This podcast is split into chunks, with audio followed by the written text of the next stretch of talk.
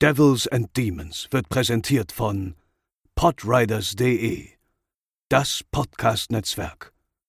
Diese Episode wird präsentiert von Deadline, das Filmmagazin, die Fachzeitschrift für Horror, Thriller und Suspense. Jetzt im Kiosk oder online unter deadline-magazin.de.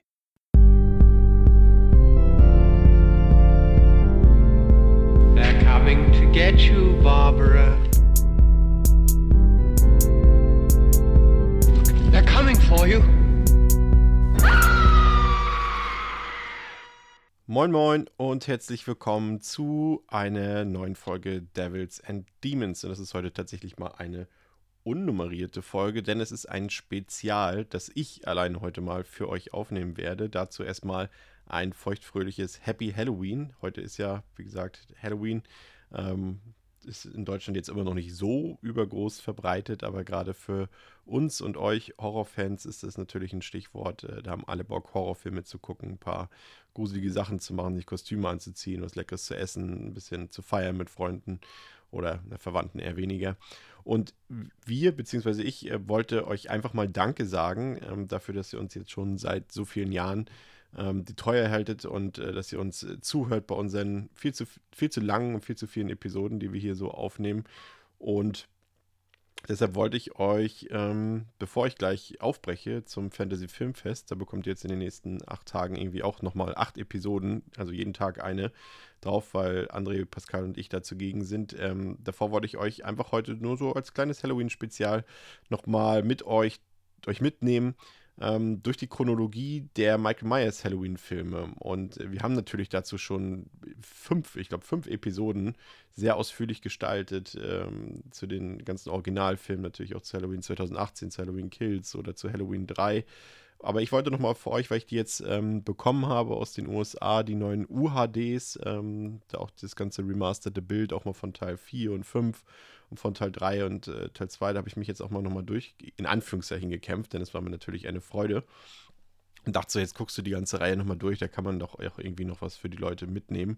Und äh, da bin ich auf die Idee gekommen, heute so ein kleines Spezial zu machen. Also ein kleiner Abriss aus der Chronologie von Michael Myers. Wir gehen nochmal die einzelnen Filme so ein bisschen durch, kristallisieren die Stärken und Schwächen heraus. Am Ende wähle ich dann auch noch mein persönliches Ranking der Halloween-Filme.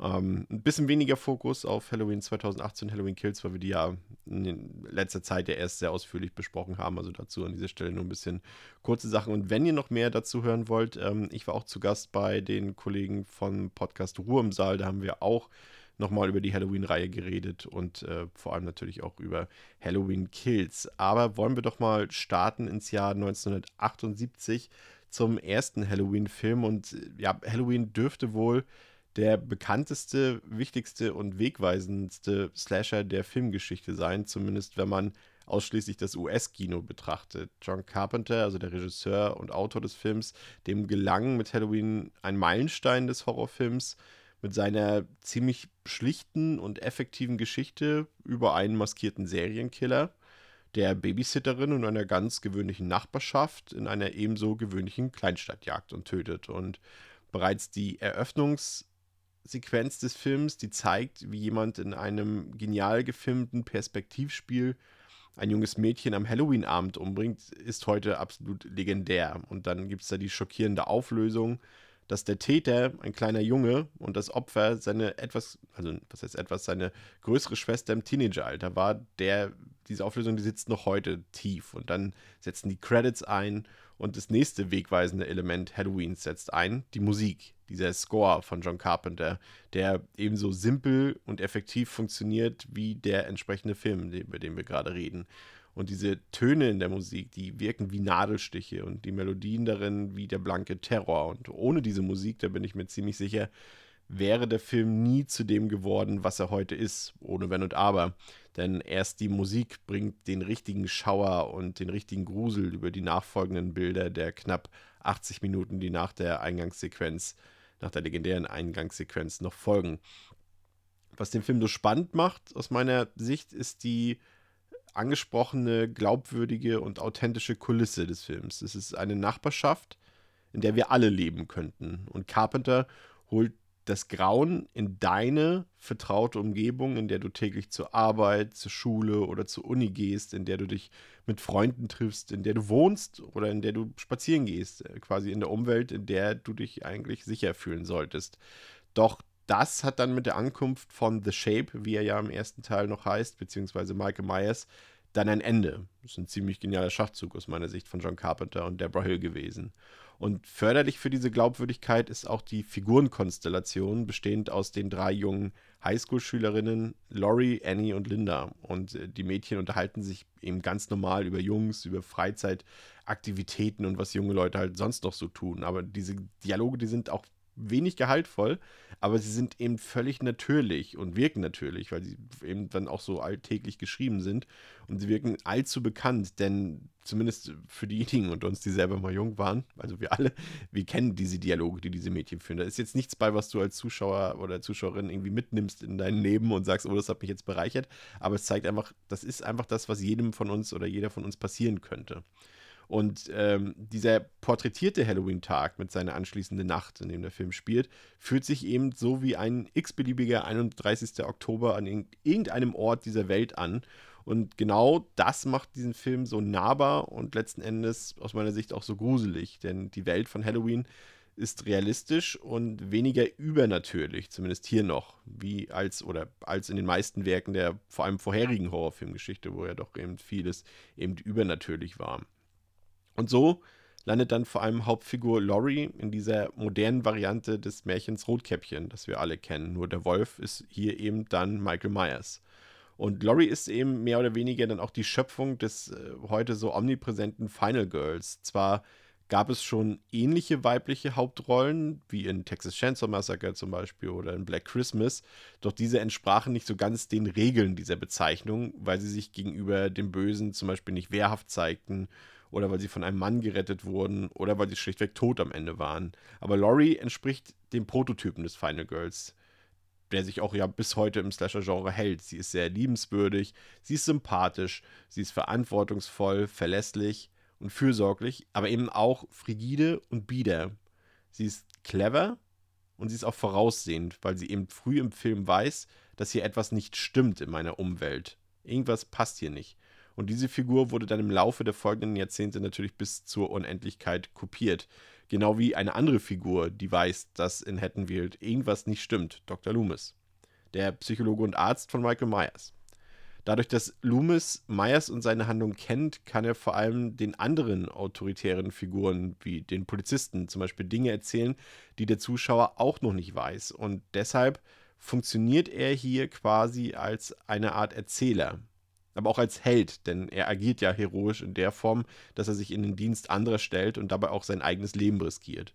Und ich finde nach wie vor, dass Jamie Lee Curtis als Laurie und Donald Pleasance als Dr. Loomis die idealen Besetzungen für diese beiden ikonischen Rollen sind.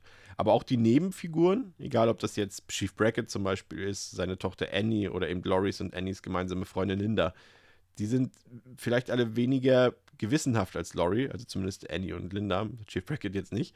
Ähm, und deshalb müssen die beiden letztendlich auch sterben im Film. Aber was Halloween von vielen anderen Slashern der Vergangenheit und Gegenwart unterscheidet aus meiner Sicht ist, dass er auch seine letztlichen Todesopfer vorher sympathisch und greifbar zeichnet. Also wir als ZuschauerInnen, wir mögen Annie und Linda. Und für uns sind die keinesfalls irgendwie Kanonenfutter für Michael Myers. Und das funktioniert hier einfach sehr gut, eben wie auch der Antagonist selbst, also The Shape, beziehungsweise Michael Myers, der ja auch maskiert ist. Und auch das war neu, zumindest im amerikanischen Mainstream-Kino. Natürlich gab es schon Leatherface in Texas Chainsaw Massacre, der allerdings eine Maske aus Menschenhaut trug.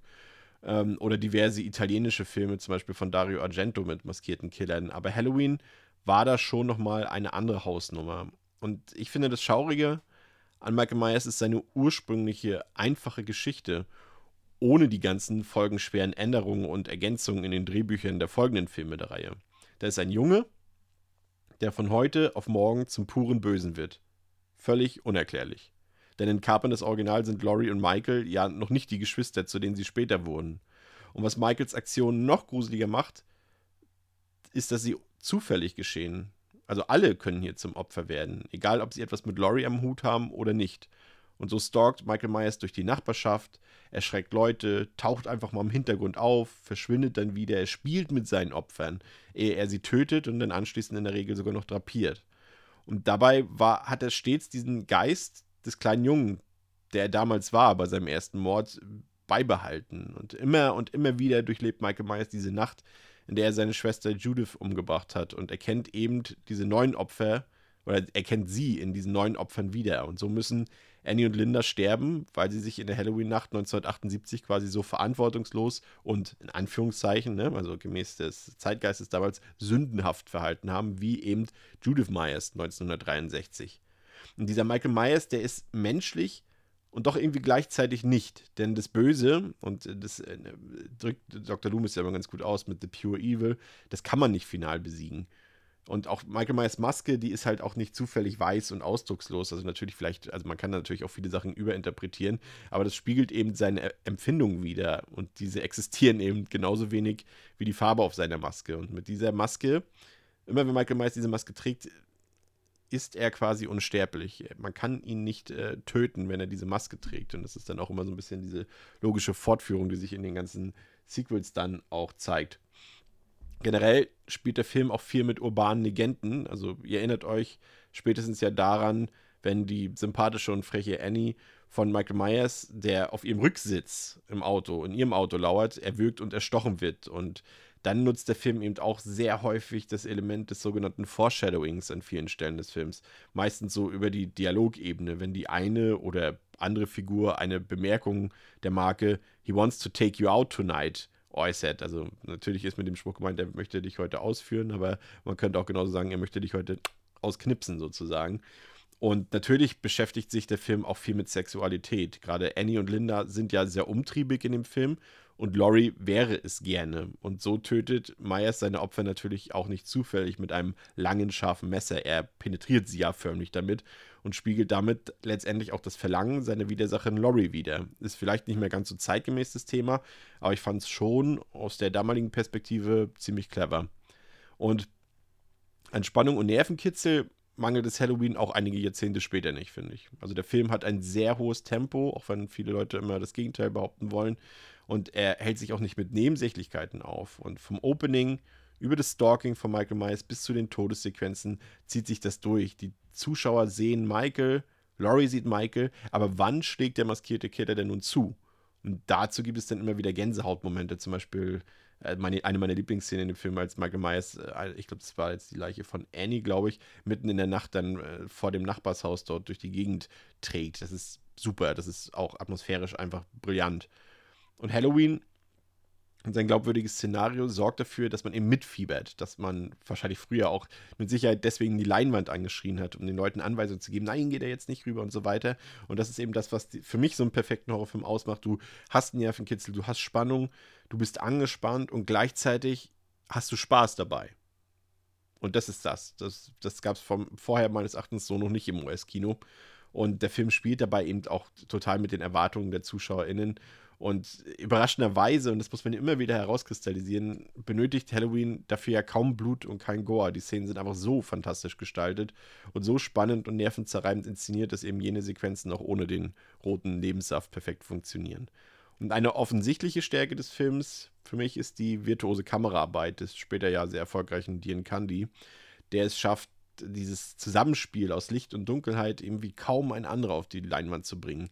Müsst ihr einfach mal darauf achten, auch gerade seine Nachtaufnahmen mit den kontraststarken Blautönen, die tragen viel zum Gelingen dieses Films bei und diese, die verwendeten POV, also Point-of-View-Aufnahmen oder diese Schultershots, die immer wieder gezeigt werden, so aus der Perspektive von Michael Myers und die Paragliding-Technik, die man zum Beispiel auch in der Eingangssequenz sieht, dort, wenn die Kamera am Ende nochmal über Michael vor dem Haus ähm, und seinen Eltern, die gerade ausgestiegen sind aus dem Auto, wenn die Kamera da so rüberfliegt und, und, und noch vieles mehr, das sorgt dafür eben, dass die Geschichte eben auch über diese Bilder erzählt wird und dafür, dass sich diese schaurigen Bilder eben auch nachhaltig ins Gehirn von uns ZuschauerInnen einbrennt.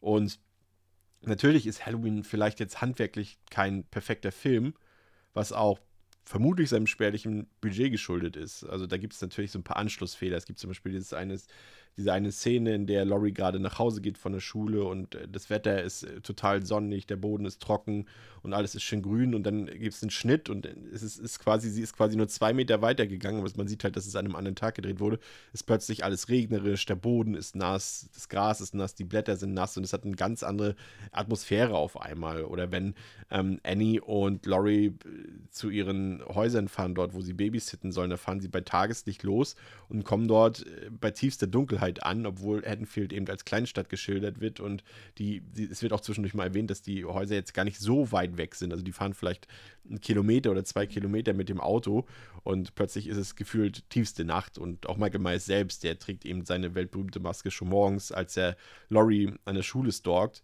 Ähm, obwohl er diese eigentlich erst am folgenden Nachmittag in der Drogerie entwendet hat. Ihr erinnert euch, wenn dann dort der Alarm losgeht. Der wird jetzt sicherlich nicht sieben Stunden angewiesen sein, der Alarm. Es muss eben nachmittags passiert sein. Aber das fällt halt auch nur auf, wenn man den Film irgendwie zigmal gesehen hat, so wie ich oder wie ihr jetzt, wenn ihr das wisst und erfahren habt. Sorry dafür. Aber um das zusammenzufassen, egal wie oft ich Carpenters Halloween sehe, er verliert für mich in keiner Sekunde an Brillanz und an Strahlkraft. Allem diese effiziente Geschichte von Gut gegen Böse, von Verantwortlichkeit und Bewusstsein. Das ist eine absolute Sternenstunde des Horrorkinos und wird eben auch nicht bis, äh, ja, bis zum heutigen Tage ohne Grund durchzitiert. Ja, und 1981 kam dann Halloween 2 in die Kinos und äh, hat letztendlich dazu geführt, dass eben die Nacht des Grauens dann doch noch nicht vorbei war. Zwar konnte Dr. Loomis auf den maskierten Serienkiller Michael Myers dann eben schießen, doch dieser konnte in der Dunkelheit entfliehen und schwer verletzt wird die überlebende Laurie dann ins nahe Haddonfield Memorial Hospital gebracht und schon bald sucht dann der blutrünstige Myers das Hospital auf und richtet dort ein Massaker an. Und nach dem Erfolg des Originals war früh klar, dass eine Fortsetzung in die Kinos kommen musste. Die Produzenten Jablans und äh, Mustafa Akkad, die hätten gerne auch wieder John Carpenter auf dem Regiestuhl gesehen, doch dieser erklärte sich letztendlich nur dazu bereit, das Drehbuch mitzuschreiben. Und wenn ich mich nicht irre, distanziert sich Carpenter auch noch bis heute von der Fortsetzung und von allen weiteren Sequels, die eben bis zum 2018er Film von David Gordon Green noch kommen sollten. Und andere behaupten wiederum, dass Carpenter hätte wesentlich mehr Einfluss auf den Film gehabt, als eigentlich angenommen, insbesondere was den Nachdreh von einigen Gewaltszenen angeht. Und so nahm dann letztendlich das bis dato unbeschriebene Blatt, Rick äh, Rothenthal, das Zepter in die Hand und mit nur, ja, zumindest, ja, müsst ihr selber entscheiden, aber ich würde mal sagen, mit, also aus meiner Sicht gutem Erfolg, aber die meisten würden sagen, mit mäßigem Erfolg. Ähm, aber in meinem Ansehen ist Halloween 2 zuletzt, gerade nachdem ich ihn jetzt nochmal gesehen habe, auch in, in Ultra HD-Qualität, äh, ist er nochmal ganz klar gestiegen in meinem Ansehen. Aber warum? Zum einen ist es dieses Gefühl, wirklich eine Fortsetzung sehen zu können. Das, das liebe ich ja, wenn sowas funktioniert tatsächlich. Der Film wirkt einfach wie eine direkt im Anschluss an das Original gedrehte Erweiterung des Universums. Und der Film setzt einfach nahtlos in derselben Nacht von 1978 ein und zeigt uns eben die jetzt nun neue Situation aus der Perspektive der aber selben entscheidenden Figuren der Geschichte, also Dr. Loomis, Laurie Strode und Michael Myers. Und schon zu Beginn finde ich, hat es der Film in sich, als Michael eben seinen blutigen Weg durch die Nachbarschaften Haddonfields bahnt, um letztendlich dann am Haddonfield Memorial Hospital anzukommen. Aber gerade diese Atmosphäre in dieser Anfangsphase ist wirklich verdammt stark. Vor allem, da man da immer so das Gefühl hat, nicht zu wissen, welches Chaos und welches Blutbad der maskierte Killer dann eben auf seinem Streifzug durch die Nacht Haddonfields dort anrichtet. Und dann teilt sich der Film auch wieder etwas auf. Wir haben zum einen die Nacht aus der Sicht von Laurie, die eben im Krankenhaus ist, und wir haben gleichzeitig diesen Krimi-Plot um Dr. Loomis und der Polizei von Haddonfield, die eben Michael Myers weiterhin dingfest machen wollen. Und vor allem letzteres passt auch schon wie beim ersten Teil perfekt als Kontrast hier, in diesem Fall zum Krankenhaus, sehr gut. Und das Krankenhaus selbst als Hauptsetting des Films war aus meiner Sicht auch eine gute Idee. Auch wenn es sich um die Haddonfield-Nacht handelt, ist das Krankenhaus zwar irgendwie kaum besucht und es ist wenig Personal dort, was dort arbeitet. Und diese weiten, dunklen Flure dort, die sind auch menschennäher und das ist auch gruselig. Aber ob das nun realistisch ist, weiß ich letztendlich nicht. Aber ich war jetzt selbst im Sommer äh, eine Nacht in einem Hamburger Krankenhaus und da war auch jetzt nicht so viel los. Also ich finde das vielleicht das auch nicht so unrealistisch, dieses Setting. Aber gut, bei Halloween passieren ja viele Unglücke. Da gibt es ja selber dieses Unglück bei Halloween, als jemand dort eine Rasierklinge dort verschluckt, ein Kind und behandelt werden muss. Aber naja, das passt irgendwie alles schon so und sorgt ja auch für die entsprechende Stimmung. Aber eine Frage, die ich mir die ganze Zeit gestellt habe, ist immer, wo sind eigentlich Loris Eltern? Also hat sich diese Frage schon mal jemand gestellt? Weil die sind ja, glaube ich, auf irgendeiner Halloween-Party selbst unterwegs, aber die muss ja so aufregend gewesen sein, dass sie irgendwie nicht mal ihre Tochter am nächsten Morgen ähm, im Krankenhaus besuchen oder abholen können. Aber naja, der Film macht nun aber noch ein ganz anderes Fass auf, das nahezu die komplette Reihe zukünftig und auch nachträglich beeinflussen sollte. John Carpenter schrieb ja bekanntermaßen das Drehbuch und wollte für einen großen Schock und Twist sorgen, da er selbst ansonsten kaum einen Sinn in einem Sequel sah. Und so wurden Laurie und Michael eben Geschwister. Laurie ist jetzt quasi die jüngere Schwester von Michael und wurde dann eben später von der Strode-Familie adoptiert. Und Michaels Sinn und Zweck ist nun, seine verbliebene Verwandte zu töten. Und man kann jetzt davon halten, was man will. Ich persönlich fand dieses Konzept nie so ganz förderlich für die Reihe, da sich Myers Motivation vom Killer, der sich eigentlich zufällige Opfer aussucht, zu einem bestimmteren Antagonisten mit einem klaren Ziel veränderte. Und das hat für mich immer so ein bisschen, ja, das Ganze ein bisschen weniger schaurig und eindrucksvoll werden lassen, weil eben man hat jetzt quasi nicht die große Angst gehabt, ne? Also, oder man, schon beim Gucken der Filme, aber durch die Motivation ist es eben dann nicht mehr Mike Myers gewesen, der random in irgendwelche Häuser ansteigt und Leute tötet, so, ne? Sondern er will Laurie haben oder seine letzten verbliebenen Verwandten und schaltet halt die Leute aus, die sich ihm in den Weg stellen, so, ne? Ähm, ja, aber so hat quasi auch Halloween seinen großen Star Wars-Twist bekommen. Aber natürlich entstehen dann eben auch simple Fragen, gerade bei diesem Film halt zum Beispiel, wenn Michael eigentlich ja nur Laurie umbringen will, warum tötet er dann zum Beispiel die völlig unbeteiligte Alice in der Öffnung des zweiten Teils? Und ja, sie steht seinem Vorhaben ja nun eigentlich wirklich nicht im Wege. Und als zusätzliche Motivation wird hier in einer Szene in der Schule dann von Haddonfield auch schon der spätere Druidenkult angedeutet. Ihr erinnert euch an diese äh, Malerei mit Blut dort, Sam Hain, die dort von den Polizisten von Loomis entdeckt wird. Und wo das hinführen wird, das äh, wissen wir ja, aber dazu kommen wir ja gleich noch. Bei der Charakterentwicklung zeigt sich dann für mich so ein bisschen der Unterschied zwischen den Regisseuren. Rosenthal gibt seinen Figuren nämlich im Vergleich zu John Carpenter kaum Raum und Zeit, etwas zu erzählen. Stattdessen geht man hier wirklich direkt aufs Gaspedal. Und Laurie ist zwar die ganze Zeit anwesend im Film, aber durch ihre Medikation und durch ihre Verletzung, die sie ja bekommen musste oder bekam dann im ersten Teil, äh, hat sie quasi bis zum Showdown, ist sie zum Nichtstun gezwungen. Und ja, ich fand es jetzt nicht so krass schlimm, aber ja, wer jetzt so vor allem Halloween liebt, weil er, weil er diese Figur von Laurie so krass findet, der wird vielleicht beim zweiten Teil nicht ganz so zufrieden sein. Ähm, dass in der Zwischenzeit Freitag der 13. und andere Slasher auf den Markt kamen, das merkt man hier auch perfekt an dem Film, denn eben statt Laurie gibt es vor allem viele Nebenfiguren ohne jegliche Charaktertiefe, die wirklich nur dazu dienen, den Bodycount in beachtliche Höhen zu schrauben. Und da fand ich auch zumindest gut, dass es bei Loomis so ein bisschen noch vertieft haben, dass da noch ein bisschen was drumherum geschrieben wurde. Vielleicht zum Beispiel die Situation gut, dass Loomis halt auch mal ein wenig in die Schranken gewiesen wird in Halloween 2. Ich meine, das ist eine Sache, die man später hätte viel häufiger aufgreifen müssen. Loomis ist ja schließlich kein Gesetzeshüter oder dergleichen. Und hier wird eben gut gezeigt, wie Loomis dann eben auch stets in Konfrontation mit Behörden und Polizei steht. Audiovisuell setzt Halloween 2 die Stilistik des Originals sehr gut fort, aus meiner Sicht. Durch die Detailarbeit kommen irgendwie auch keine Zweifel daran auf, dass es sich in diesem Film um dieselbe Nacht handelt wie in Halloween. Und das Können hinter der Kamera fängt es auch stets perfekt ein. Auch dieses markante Verhalten von Michael Myers, wenn sich der Killer eben so langsam und irgendwie, muss man ja auch sagen, entspannt oder chillig durch die Gänge dort bewegt, das sorgt immer für Gänsehaut. Und das ist dann irgendwie auch verzeihlich, dass The Shape hier schon deutlich, deutlich mehr Screentime bekommt als noch im ersten Halloween. Aber vor allem sorgt eben auch Dean Candy wieder für schaurige Stimmung. Also er versteht es dann eben auch wie kein anderer Licht, Schatten und Farben in Haddonfield einzusetzen. Und dass Dean Candy eigentlich überqualifiziert war für die Halloween-Filme, das sollte sich ja dann auch in seiner folgenden wieder zeigen. Aber ich bin heute dankbar, dass Candy mit solchen Filmen wie Halloween eben anfing. Und auch die Musik von John Carpenter und Alan Howarth, die funktioniert aus meiner Sicht sogar an einigen Stellen fast besser als im Original. Also gibt es zum Beispiel so eine Variation von dem, von dem Stück The Shapes Dogs und wenn das einsetzt in dem Film, das ist absolut Wahnsinn. Das, ist, gehört für mich zu den Lieblingsstellen im Film. Ähm, Nochmal zurück zum Body Count. Der hat sich, wie erwähnt, ja deutlich erhöht Doch nicht nur das, auch die Kills selbst sind deutlich brutaler, kreativer und auch blutiger in Szene gesetzt. Also Michael wirkt und sticht nicht nur mehr zu. Er nutzt sein Schlachtermesser in diesem Film sogar nur ein, ein, einzig, ein einziges Mal. Und die spannenden und lang aufgezogenen Mordsequenzen, die gehören für mich wirklich definitiv zu den Highlights des Films. Jedoch wirklich nahe, muss ich gestehen, gehen uns nur die wenigsten Todesfälle im Film, was eben an der mangelnden Charakterzeichnung liegt. Besonders grandios gefällt mir das letzte Drittel des Films.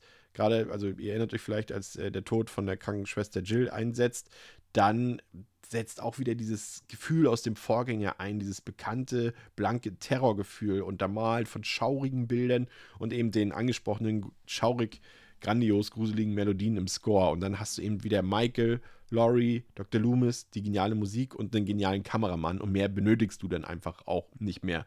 Und das ist eben für mich der Kern der besten Momente dieser Filmreihe.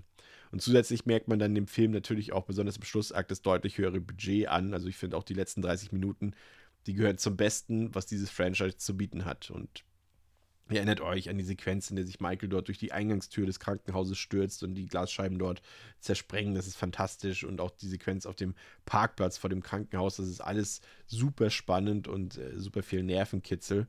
Und ja, auch ohne die Effektarbeit, die muss man natürlich auch erwähnen. Ähm, das wäre Halloween zwar nicht das, was es heute ist. Und das nicht nur bei den Gore-Einlagen, sondern eben auch bei den Stunts und bei den Explosionen. Und für mich ist Halloween immer dann am besten, wenn es sich möglichst simpel zeigt. Und das gelingt auch in dem ersten Sequel, also Halloween 2, über weite Strecken des Films ziemlich gut. Es gibt viel Spannung, es gibt hohes Tempo, es gibt gute Kills und eine ja, erstaunlich gute Atmosphäre dort in dem Krankenhaus-Setting. Was fehlt, ist letztendlich so ein bisschen der Impact des Originals, so das Halloween-Feiertagsgefühl und ein wenig die Feinfühligkeit, die Carpenter im Vorgänger, vor allem eben bei seinen Figuren, noch an den Tag gelegt hat. Ja, Halloween 3 lassen wir an dieser Stelle ein bisschen oder komplett aus, weil es eben nicht in die Chronologie von Michael Myers gehört. Und so machen wir weiter mit Halloween 4 aus dem Jahre 1988. Und ja, nach dem kommerziellen Misserfolg des ja ambitionierten und sehenswerten Halloween 3. Ihr erinnert euch, falls ihr dazu noch was hören wollt, könnt, könnt ihr euch die Besprechung mit Wolf Speer anhören, die wir damals aufgezeichnet haben. Und da wollte man unbedingt eben wieder auf die Geschichte um Michael Myers zurückkehren. Und Halloween 4 erzählt dabei eine ziemlich simple, geradlinige und solide Geschichte rund um den berühmten Serienkiller und seine offenbar einzig verbliebene Verwandte Jamie Lloyd, die jetzt hier ins Spiel kommt. Und der Film funktioniert dabei auch ja schon irgendwie nach der zu diesem Zeitpunkt ja komplett etablierten, bekannten, üblichen Slasher-Struktur. Und die Geschichte hat wirklich ein paar gravierende Schwächen und sie erfordert auf eine gewisse Art und Weise auch viel Suspension of Disbelief von der Zuschauerschaft. Allein die Frage des Überlebens von Dr. Loomis und Michael Myers am Ende von Halloween 2 wird letztendlich wenig bis gar nicht überzeugend beantwortet. Zudem scheint sich auch eine negative Entwicklung in der Charakterzeichnung des Doktors, also von Dr. Loomis, auszubreiten. So wirkt Dr. Loomis auf mich in Halloween 4 bereits sehr obsessiv und manisch. Das sind so Eigenschaften, die aus meiner Sicht nicht so zu ihm passen und die sich dann ja im nächsten Sequel, also in Halloween 5, noch mehr verschlimmern sollten. Und in Teil 4 erhält der etablierte Psychiater immer noch genug liebenswürde, also liebenswürdige Eigenschaften, so dass man immer noch mit ihm ja, sympathisiert. Er funktioniert ja immer noch als sympathische Figur, die auch weiterhin eben als Reteller der Storyline für jene Leute funktioniert, die nicht mit dem Kanon der Reihe vertraut sind. Und in vielen kleinen Details erkennt man aber dann das nicht so ganz durchdachte Drehbuch. Also warum sollte zum Beispiel, ihr erinnert euch, in Haddonfield Michael Myers Masken in der Drogerie verkauft werden? Also das ist irgendwie nicht plausibel nach dem, was da in der Vergangenheit geschehen ist. Es wäre schon ziemlich geschmacklos, wenn die das machen würden, aber gut, der Menschheit ist alles zuzutrauen. Ja, und da Michael Myers in Halloween 2 eben durch seine Familiengeschichte eine Art Mordmotivation erhalten hat, wird diese dann in Teil 4 auch fortgesetzt. So jagt er nun seine Nichte Jamie. Aber auch da gibt es wieder so ein paar Sachen, dass diese eben zum Beispiel allerdings, also dass diese so Traumsequenzen von ihm hat, das macht eben nur wenig Sinn. Und ich habe das Gefühl, da scheint der Film so ein bisschen oder wollte der Film so ein bisschen auf der Erfolgswelle der Nightmare Elm Street-Reihe aufspringen. Das ist da so ein bisschen geschuldet, glaube ich. Und Myers selbst agiert hier irgendwie auch weniger wie der bekannte Michael Myers. Vielmehr scheint er so eine neue Art Wirkungskraft bekommen zu haben, die ganz klar von der Urgewalt eines Jason aus Freitag der 13. inspiriert zu sein scheint. Und er stalkt seine Opfer hier nahezu gar nicht und wirkt aber auch irgendwie kräftiger als je zuvor, was allerdings auch an seinem offenbar mit Watte ausgestopften Kostüm liegen könnte, was sehr offensichtlich ist bei genauerer Betrachtung. Aber dafür spielt Michael hier wieder mit seinen Opfern. Das ist ja auch ein Erkennungsmerkmal, das sich über weite Strecken der Halloween-Reihe ja auch etabliert hat. Aber warum es Michael Myers nun entgegen seiner früheren Handlungen jetzt hier auch explizit auf Kinder abgesehen hat, das erschließt sich einem jedoch nicht so wirklich. Und auch das Design des Killers wirkt irgendwie befremdlich und die neue Maske gehört wirklich auch zu den absoluten Tiefpunkten der Reihe. Aber dafür funktionieren die anderen und neuen Figuren in Halloween 4 umso mehr, finde ich. Gerade als Gespann ähm, passt das mit Myers Nichte Jamie und ihrer Adoptivschwester Rachel hervorragend. Also schnell gelingt es auch den beiden, die Sympathien der ZuschauerInnen zu gewinnen. Und das ist ja auch ein nicht zu verachtendes Kriterium eben für einen guten klassischen Slasher. Das habe ich ja bei Teil 1 schon gesagt. Und an dieser Stelle muss man eben auch sagen, da gebührt ein großes Lob der damals elfjährigen Scream Queen, die sie heute ist, Danielle Harris, die wirklich ein großes Lob für ihre Darstellung der Jamie verdient hat. Sie wirkt da sehr glaubwürdig und sehr angenehm in ihrer Performance. Gerade in Horrorfilmen sind ja überzeugende KinderdarstellerInnen dann doch eher selten zu finden. Atmosphärisch ist der Film relativ auf der Höhe, würde ich sagen. Also die Kleinstadtstimmung Haddonfields wird wieder anschaulich vermittelt. Hier kennt gefühlt irgendwie jeder jede und alles spricht sich schnell herum. Das passt irgendwie ganz gut. Das kennt man auch, wenn man selber in so einer Stadt, sage ich mal, wohnt, die irgendwie nur 5000 oder 10.000 Einwohner hat. Ähm, und die Halloween-Thematik selbst, die kommt besser rüber als in Teil 2, aber auch eher beiläufig und mittelmäßig. Aber dafür gibt es hier tatsächlich erstmals äh, so ein bisschen, ja, was heißt erstmals? Es ist eigentlich das zweite Mal, weil in Halloween 2 gab es das ja auch schon. Da gab es ja auch diesen ähm, Mob an, an, an Bevölkerung Haddonfields, die sich dort vor das Myers-Haus gestellt haben und demonstriert haben und mit Steinen und Gegenständen auf das Haus geworfen haben. Äh, das gab es da schon. Also, ihr erinnert euch jetzt an Halloween Kills, aber das ist da keine Neuerung gewesen. Das gab es eben in Halloween 2 schon, auch hier in Halloween 4 wurde eben äh, die Thematik aufgeworfen, der sich wehrenden Bürger gegen Michael Myers. Also äh, ganz wie eben aktuell in Halloween Kill zu sehen, wird da in der öffentlichen Kneipe mal eben spontan eine Bürgerwehr ins Leben gerufen, die einige Zeit später ja auch ein unnötiges Todesopfer für sich verbuchen können, auch wie in Halloween Kills letztendlich. Und in seiner finalen Konsequenz ist der Myers jagende Mob hier aber ja schon fast zu intelligent dargestellt, um als Gesellschaftskritik durchzugehen, würde ich sagen. Also sie sagen ja dann am Ende auch, als sie Rachel und Jamie gefunden haben, ja, und okay, wir jagen jetzt Michael nicht, weil das können auch die Behörden da machen, damit haben wir dann wirklich nichts mehr im Hut und das ist ja schon fast ein bisschen zu smart, ne?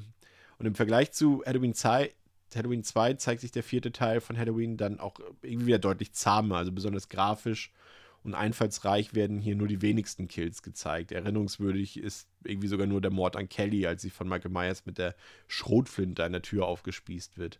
Und das ist irgendwie ein bisschen schade, weil da eben auch der leider verstorbene John Carl Büchler eben mitverantwortlich ist. Und er kann ja super Spezialeffekte, aber die kommen hier eben nicht so gut zur Geltung, weil davon relativ wenig zu sehen ist. Und äh, leider fehlt es diesen Szenen dann noch irgendwie so gehörig an Spannung, finde ich, da Michael eben, wie erwähnt, seine Stalking-Attitüde beiseite geschoben hat und er aus dem Nichts in die Szenerie springt und kurz mordet und dann auch direkt wieder verschwindet. Und in Mordsequenzen fehlt es so definitiv irgendwie an Spannungsaufbau. Und ich hatte das Gefühl, dass lediglich in den Szenen, in denen es um das Überleben von Jamie und Rachel geht, dann auch noch der erforderliche Nervenkitzel entsteht.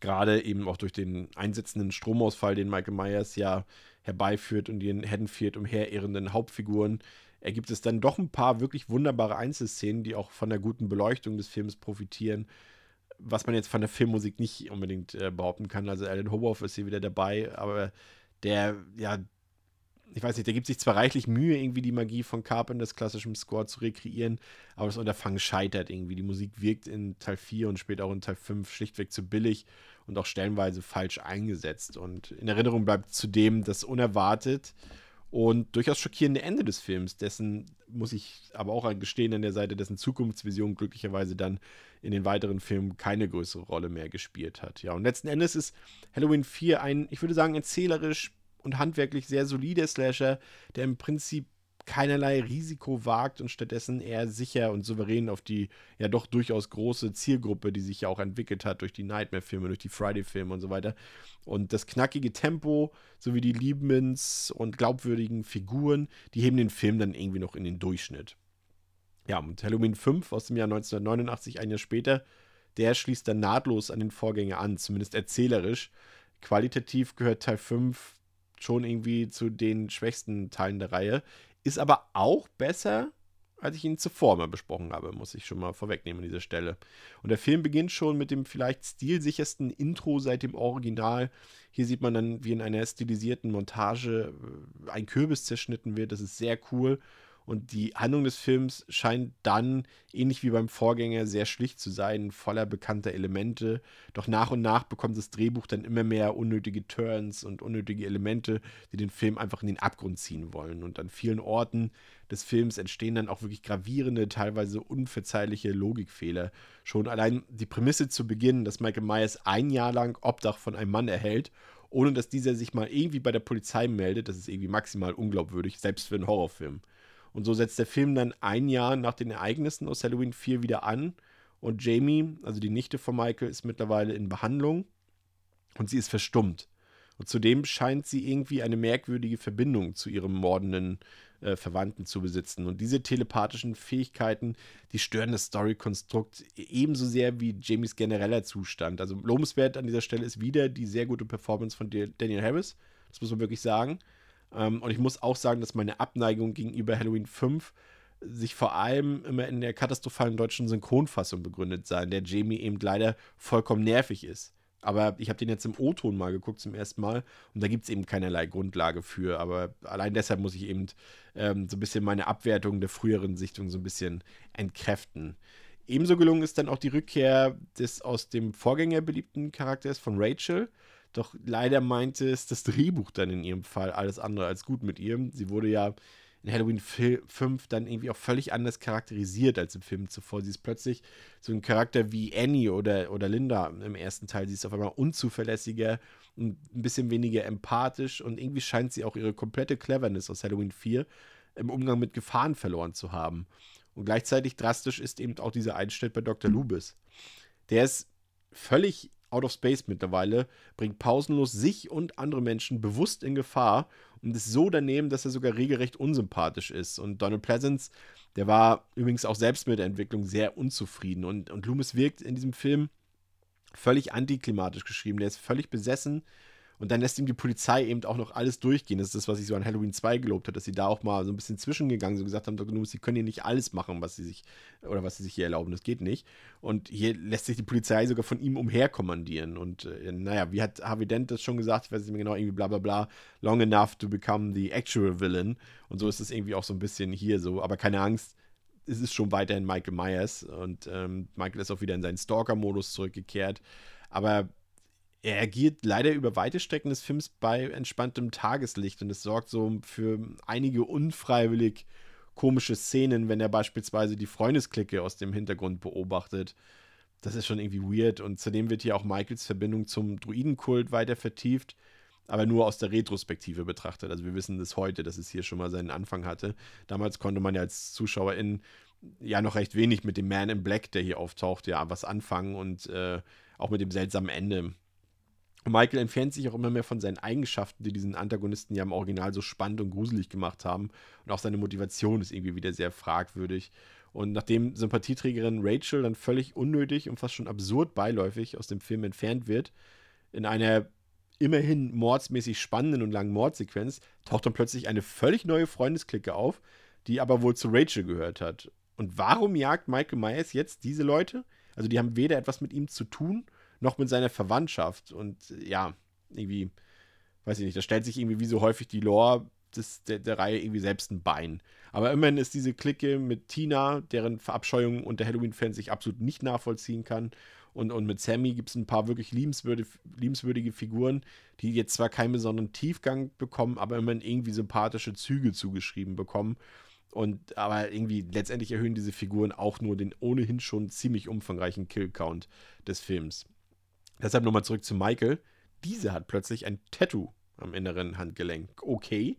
Ähm, ich weiß das nicht, wozu. Und ich frage mich auch, warum dieser Lonesome Killer, der ja eigentlich ist, plötzlich eben so ein Team-Up braucht mit diesem unbekannten, mysteriösen Man in Black. Also das passt irgendwie in keiner Weise zu der Aura des Mörders. Und dass er dann später, so im letzten Drittel des Films, gegenüber Jamie, also im Showdown ja auch noch Tränen lässt, dass das sich auch irgendwie nicht so richtig begründen. Also so viel zum Motto von, von Dr. Loomis, er ist das pure Böse ohne jedes Gewissen. Ja, das passt ja nicht mehr so ganz hier.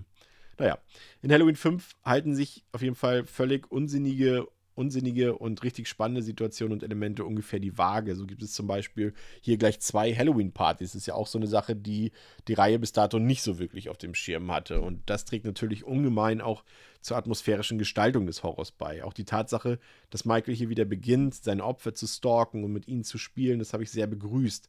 Und einige Momente haben mich dann auch wirklich sehr überrascht. Zum Beispiel, falls ihr euch erinnert, die Verwechslungsszene zwischen Tina und Michael Myers im Auto empfand ich ziemlich grandios, weil Tina denkt eben, das ist ihr Freund Mike, der halt so eine Gruselmaske trägt. Und äh, sie sagt dann auch immer Mikey zu ihm und so weiter. Und Michael, ne, diese Namensverwechslung, das passt halt alles, das ist super gemacht.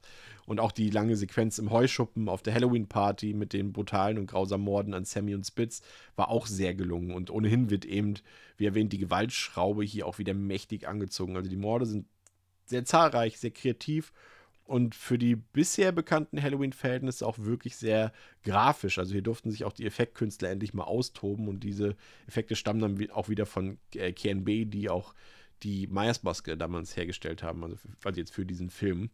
Ähm, diese kommt tatsächlich bei vielen Fans nicht so gut an und man muss auch wirklich sagen, sie hat nichts mit der Originalmaske aus Teil 1 zu tun, aber auf ihre eigene Art und Weise empfand ich sie doch irgendwie als ziemlich schaurig und gruselig.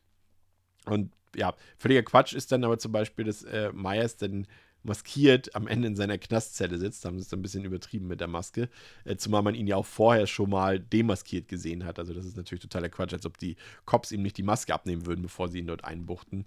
Ja, und beim, beim Showdown im Myers Haus, in dem vorher irgendwie zig Polizisten waren, da hat scheinbar niemand mitbekommen, wie Michael Myers einen großen Altar mit Sarg und endlos vielen Kerzen aufgebaut hat. Da kann man sich natürlich auch fragen, warum Michael dort irgendwie alles so romantisch gestaltet mit so vielen Kerzen. Das ist schon alles Quatsch und auch diese deplatzierten Goofy-Polizisten dort, die sogar ja ihren eigenen Jingle bekommen haben. Das ist so Humor, der in Halloween eigentlich wirklich nichts zu suchen hat. Und ziemlich peinlich war ja auch schon die Szene zu Beginn, als man eben sieht, wie Michael sich seinen Weg durch den reißenden Fluss bahnt. Niemand will das sehen, wie dieser bedrohliche Killer, wie, wie dieser bedrohliche Killer solche Dinge tut.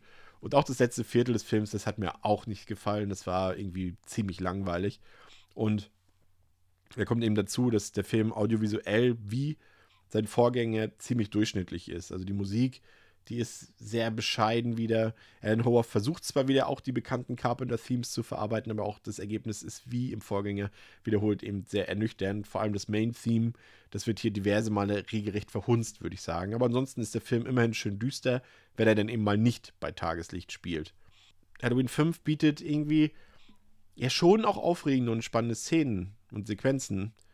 Vielleicht sogar mehr als der Vorgänger und liefert auch einen höheren Bodycount, aber er scheitert irgendwie an anderen Dingen dann gewaltig. Zum Beispiel Rachels unnötiges Ableben, die grenzdebilen Dialoge, die Motivationsfragen von, von Michael Myers zum Beispiel, die neuen Story-Elemente um den Man in Black und den Druidenkult, dann die ja, Dekonstruktion des Charakters von Dr. Loomis und vieles mehr.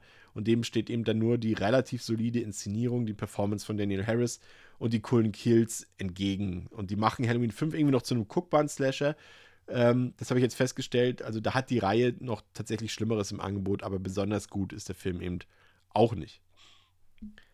Ja, kommen wir zu Halloween 6 aus dem Jahre 1995. Halloween 6 greift das Ende um den Man in Black auf und lässt die Geschichte des Films zu einer einzigartigen Shitshow verkommen. Aber wenn man sich erstmal darauf einlässt, dann hat man eventuell den Spaß seines Lebens. Ja, der Film zeigt zunächst äh, Jamie, die ist nun einige Jahre älter und sie befindet sich in den Fängen des Druidenkults, dem Michael Myers angehört.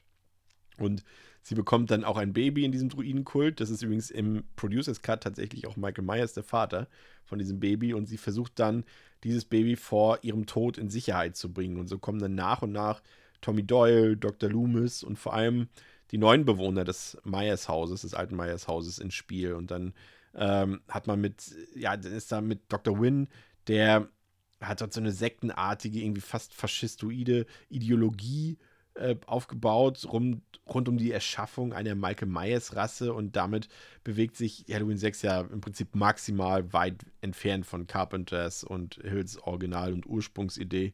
Und der Film bietet wirklich zahlreiche Fehler und Gründe zum Haare raufen an, also, wenn ihr dann noch so ein bisschen mal den Film rekapituliert oder den gerade erst nochmal gesehen habt, habt ihr euch nicht die Frage gestellt, warum Beth und Tim Sex mit Kerzen und all dem Terz haben, obwohl sie eigentlich sekündlich mit dem Radiomoderator Barry Simmons und seiner Crew rechnen müssten, die ja eigentlich da zum Haus kommen wollten. Und warum wohnt jetzt wohnen jetzt ausgerechnet Strode-Angehörige im Myers Haus? Also, das passt ja gar nicht. Also hat, hat Loris Adoptivvater wirklich seinem eigenen Bruder dieses Haus verkauft?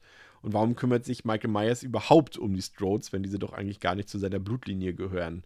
Und ja, selbiges, weil sie sind ja die Adoptivverwandten sozusagen von Laurie. Und selbiges betrifft dann eben auch zum Beispiel den Radiomoderator Barry Sims, der ja auch nur mit Michael Myers gar nichts am Hut hat. Und auch, dass am Anfang das Baby von, von Jamie stundenlang unbemerkt im Waschraum eines viel besuchten Busbahnhofs liegen kann, das ist absolut unglaubwürdig. Ebenso, dass Loomis und Tommy am Ende nahezu unvorbereitet und unbewaffnet nach Smith Grove fahren um dort gegen Michael und den Sektenkult zu kämpfen. Das passt irgendwie auch nicht zu den Charakteren.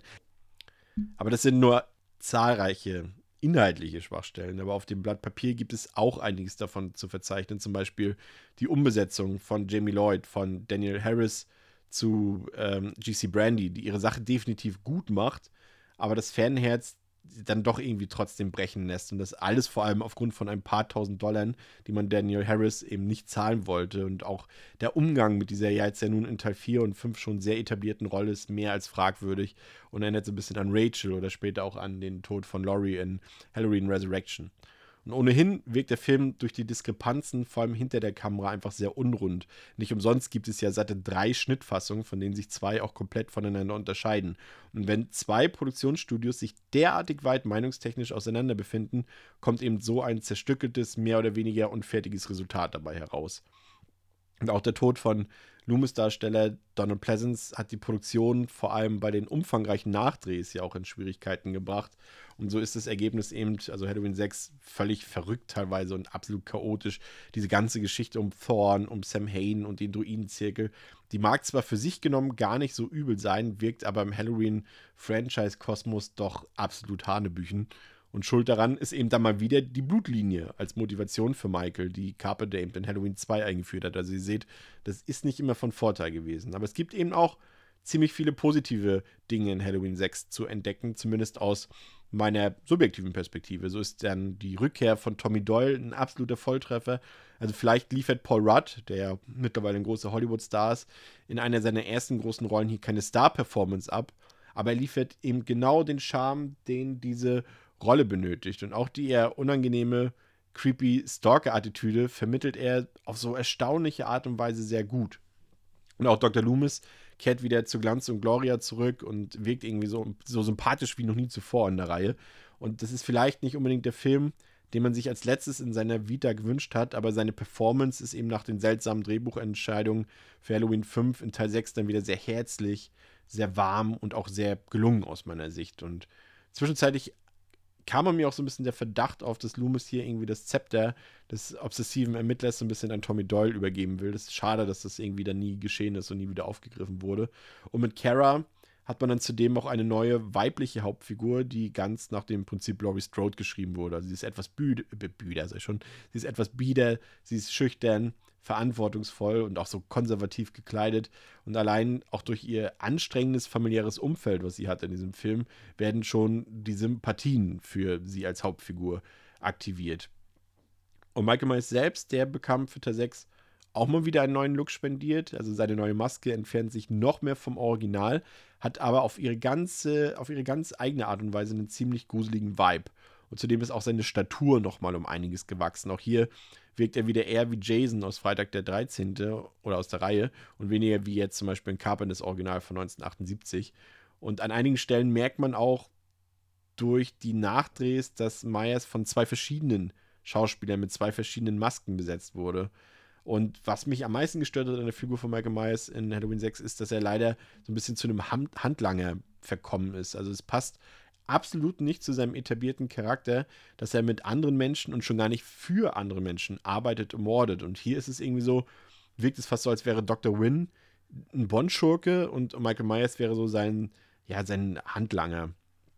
Und Halloween 6 bietet aus meiner Sicht aber auch viele gute Einzelszenen und ebenso gute Spannungsmomente. Also Michael Myers geht zum Beispiel so brutal wie nie zuvor vor.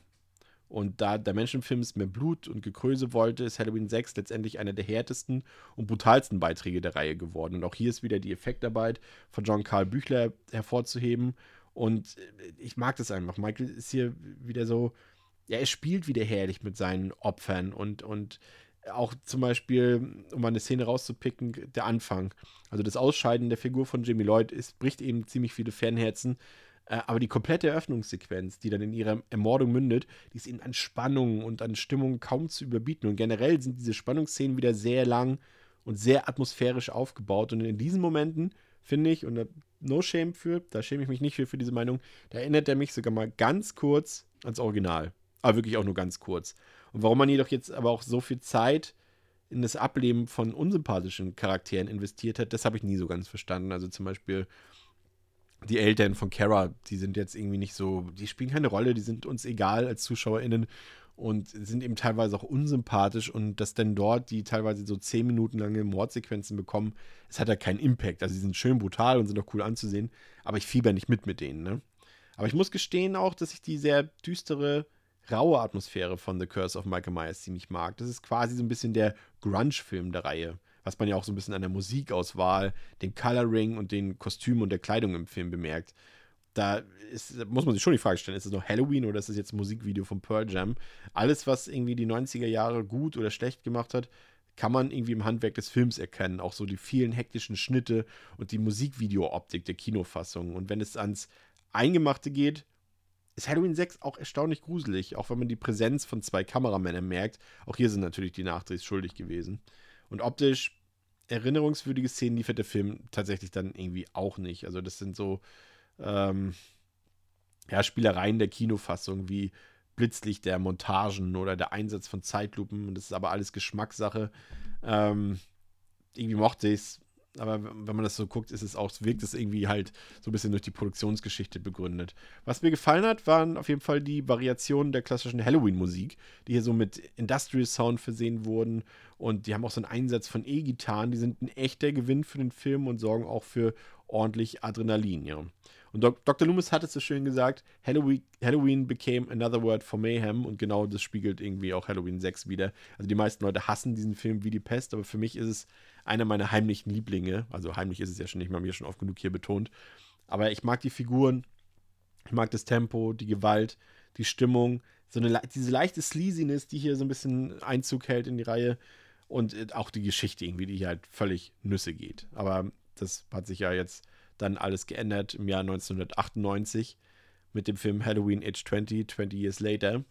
Und das war ja ein Jubiläumsfilm und äh, Age 20 als Jubiläumsfilm, wollt, damit wollte man so ein bisschen diese Halloween-Reihe auf den aktuellen Stand modernisieren und damit auch auf den Hype aufspringen, ähm, den kurze Zeit zuvor eben der Slasher-Hit äh, Scream kreiert hat. Und Halloween Age 20 äh, macht das schlicht und einfach, einfach so, dass er alle weiteren Filme nach Halloween 2 ignoriert und 20 Jahre später, also nach dieser Halloween-Nacht 1978, einsetzt und uns auch wegführt von Haddonfield, aber immerhin zurück zu Laurie Strode, die nun unter neuer Identität als Lehrerin arbeitet und einen Sohn hat. Und damit geht der Film auch zurück zur Ausgangslage Laurie Strode gegen Michael Myers. Und zunächst fällt auf, dass der Film die Reihe mit seiner hochwertigen Produktion optisch auch wieder auf Höhe bringt. Da man, man muss ja schon sagen, die drei vorherigen Teile sahen irgendwie schon deutlich limitierter aus. Und dieser Film besitzt jetzt mehr Breite und er arbeitet wieder auch mehr mit Panoramen, was eben auch der Carpenter-Film gemacht hat. Und auch die Halloween- und Herbststimmung, die kommt schon nach wenigen Minuten auf. Dafür sorgt eben allein schon dieses Opening des Films, welches ja mit Marion Chambers, also der Krankenschwester, äh, die damals mit ähm, Dr. Loomis begleitet hat, kommt eine beliebte Figur zurück in das Franchise. Und diese erste Mordsequenz, die erinnert eben auch dank der Federführung von Kevin Williamson ähm, so bisschen, ja, eigentlich offensichtlich an die Stilistik von Wes Craven's Scream. Und für das Hauptsetting versteckt es uns dann auf den Campus einer Privatschule. Und das funktioniert auch auf mehreren Ebenen irgendwie. Zunächst ist es ein belebter Schauplatz und später ist es dann eher ein isolierter Spielplatz für Michael Myers, würde ich sagen. Gleichzeitig ist es aber irgendwie auch nicht Haddonfield, was sicherlich dann nicht allen Fans gefallen dürfte. Die Rückkehr von Laurie Strode die lohnt sich aber in jedem Fall für Halloween Age 20. Laurie ist auch 20 Jahre nach den Ereignissen der Halloween-Nacht gezeichnet, schwer gezeichnet sogar. Ihre Figur wurde da auch sorgfältig weitergeschrieben. Natürlich alles nicht super subtil, aber so, dass es funktioniert. Sie ist jetzt eine Lehrerin, das hatte ich schon erwähnt. Sie ist aber auch gleichzeitig Alkoholikerin und sie leidet unter ihrem Trauma und ist eben in ständiger Sorge und Angst um ihren Sohn John. Und Lee Curtis füllt diese Rolle auch wieder mit Leben und überzeugt komplett was man wiederum von, ja, ich weiß nicht, ob die Clique um John so gut funktioniert. Also sie funktioniert ordentlich, würde ich mal sagen, aber wirklich erinnerungswürdig ist da jetzt trotz der namhaften Besetzung von Josh Hartnett oder Michelle Williams eigentlich nichts. Man mag die Figuren zwar, aber sie bleiben auf so einer gewissen Ebene hängen und bleiben dann irgendwie uninteressant. Und dann bekommt irgendwie nach Laurie irgendwie die meisten Sympathien der äh, Wachmann Ronnie ab, der von Rapper LL Cool J gespielt wird. Michael Myers selbst sieht auch wieder etwas hochwertiger aus und äh, bekam auch viele seiner altbekannten Trademarks wieder zurück an die Hand. Also er spielt mit seinen Opfern, er drapiert Leichen und auch seine Morde gehen wieder mehr Richtung Original. Aber dafür wirkt er auch etwas steif und so ein bisschen roboterhaft. Also seine ganze Darstellung wirkt irgendwie weniger wie das äh, pure Böse, wie es ja Dr. Loomis immer gesagt hat. Und auch das Ende des Films widerspricht seinem Charakter völlig. Aber naja, irgendwie weiß ich nicht, auch so seine Optik. Also man muss dazu sagen, er trägt im Film, da müsste man darauf achten, vier verschiedene seiner ikonischen Masken, die alle etwas unterschiedlich aussehen. Eine davon wurde sogar digital dann noch über seinen Kopf gelegt. So ein richtig kohärentes Gesamtergebnis ergibt sich so leider nicht. Und auch der Handlungsstrang von, von Michael, dass er erstmal den Roadtrip machen muss ähm, zu Laurie, das hätte man sich auch sparen können. Also ich weiß nicht, Michael wirkt irgendwie optisch und handlungstechnisch nicht, ja, er, hätte näher am Original wirken müssen, dann wäre Halloween Age 20 auch ein besserer Film, als er tatsächlich geworden ist. Die Story selbst ist wieder sehr geradlinig geraten, das funktioniert ja immer wieder, also teilweise würde ich sogar fast sagen, die Story ist zu schmal und zu klein. Also man sieht eben an einigen Szenen, wie dieser Sequenz dort an der Raststätte, ähm, dass diese Szenen eben nur existieren, um den Film irgendwie auf Länge zu strecken und naja, aber dafür muss man eben auch dazu sagen, ist eben der Kern der Geschichte wieder gut erkennbar. Also Loris Kampf gegen Michael dass gerade die Szenen zwischen den beiden sind für mich auch nach wie vor hier wieder die stärksten des Films. Und äh, diese Frage, die sie stellt, wird sich Laurie diesmal ihrem Trauma stellen oder wird sie wieder die Flucht ergreifen, die sie ja eben mit neuer Identität und so weiter, was sie da alles getan hat. Und es wäre beides nachvollziehbar und der Film löst das auch fast ideal, finde ich. Nicht nur, aber vor allem dadurch entstehen eben einige wirklich spannende Sequenzen, beispielsweise wenn Halloween Age 20 auch mit der Vorstellungskraft von Laurie spielt und auch das Finale in der Schule, das überzeugt auch mit viel Nervenkitzel. Also der Film macht da einiges richtig. Aber was Halloween Age 20 aus meiner Perspektive ganz klar fehlt, ist eben eine eigene Identität. Also man sieht dem Film zu sehr an, dass er nach dem Scream-Schema konstruiert ist und funktioniert und geschrieben und gedreht wurde. Und das ist auch erkennbar zum Beispiel bei einer omnipräsenten Metaebene, die irgendwie so gar nicht zu Halloween passen will.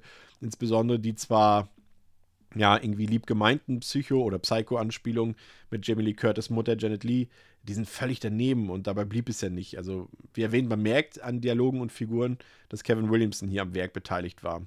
Und das sorgt aber auch wiederum, und das ist das Positive, äh, für ein gutes Pacing. Also der Film hat einen sehr guten Aufbau, hat ein sehr perfektes Timing und auch die Gewalt wird wieder auf so eine Art Minimum reduziert, was dann auch wieder mehr zum Original passt und irgendwie auch sinnvoll ist für diese Reihe, weil es einfach nie diese, diese Gore- oder Splatterplatte war, wie jetzt zum Beispiel Freitag der 13. oder Nightmare on Elm Street.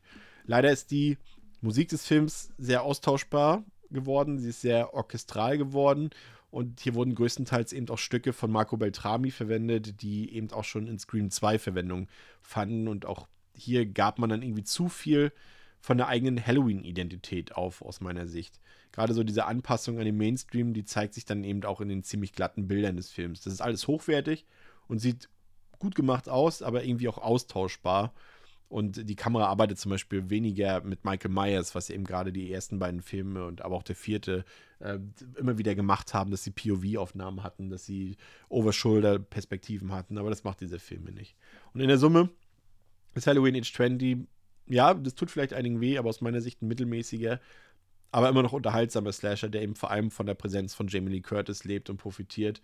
Man war, glaube ich, einfach vielerorts einfach zufrieden damit, dass der Film hier wieder ein ordentlich geschriebener, hochwertig produzierter Halloween ohne viel Quatsch und Getöse war, weshalb der Film, glaube ich, bei vielen Leuten besser wegkommt, als er eigentlich ist. Denn im Grunde genommen bekommt man hier trotzdem nur vor allem more of the same und vor allem irgendwie mehr Scream als Halloween. Ja, und 2002 kehrte Rick Rosenthal dann zurück auf den Regiestuhl für Halloween Resurrection und setzt dann mit diesem Film mit einem gewissen Zeitsprung auch an den Vorgänger Halloween Age 20 an. Also Laurie wurde mittlerweile eingewiesen, da sie am Ende von Halloween Age 20 angeblich einen Unschuldigen getötet hat und nicht Michael Myers. Und nun muss sie selbst dran glauben, denn ihr Erzfeind und Bruder Michael Myers ist eben bereits in der psychiatrischen Einrichtung und metzelt sich durch dieses. Die eigentliche Geschichte dreht sich dann um eine Reality-TV-Show, die im alten Michael Myers Haus oder im alten Myers Haus gedreht wird, was dem Killer natürlich nur bedingt gefällt, weshalb er dort natürlich auch wieder ein großes Massaker anrichtet. Und irgendwie ist schon der Beginn des achten Films der Reihe ein ziemlicher Hit or Miss. Also, dass das Ende von Halloween Age 20 umgedeutet finde, umgedeutet wird, finde ich tatsächlich sehr bedauernswert, da ja im Grunde damit auch das Publikum mal wieder nachträglich verarscht wird. Zudem macht diese Änderung auch absolut keinen Sinn. Also wenn der enthauptete Typ nicht Michael Myers war, hätte er doch einfach irgendwie auch vorher seine Maske mal abnehmen können. Aber nun gut.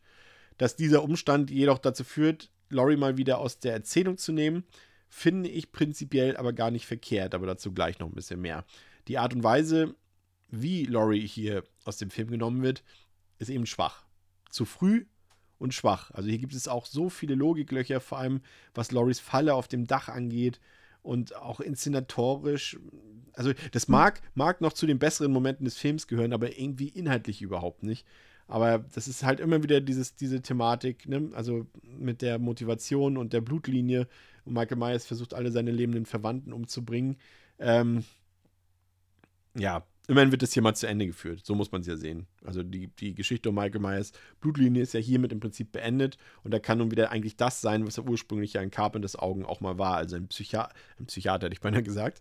Ein Psychopath und ein Serienkiller, der zufällige Opfer aus dem Leben scheiden lässt.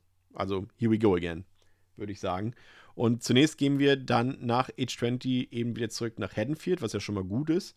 Und auch der Aspekt einer Reality-TV-Show ist im Prinzip ein echt guter der war vielleicht sogar fast zu gut und seine Zeit etwas voraus, ähm, da ja diese große, zumindest ähm, auch in Europa, diese große Welle an Reality-TV-Shows äh, die, oder diese Sättigung darüber erst später in Gang gesetzt wurde. Damals fanden ja viele Leute das ja auch noch gut, als sowas produziert wurde. Das haben ja hohe Einschaltquoten hat es gegeben und deswegen hat man diese Metaebene, glaube ich, nicht so gut ausgespielt und nicht so gut verstanden damals.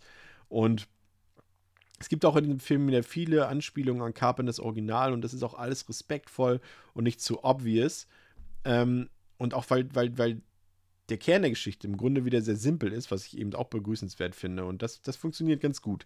Es gibt keinerlei Inhalte, die dem Mythos Michael Myers und seiner Geschichte oder der Geschichte der Beteiligten irgendwas Neues hinzufügen, eben abgesehen von Loris Tod nach 15 Minuten. Und das ist eben wieder dann die Kehrseite davon. Es ist eine schlichte Story, sie ist straightforward, aber sie erzählt uns im Prinzip auch nichts.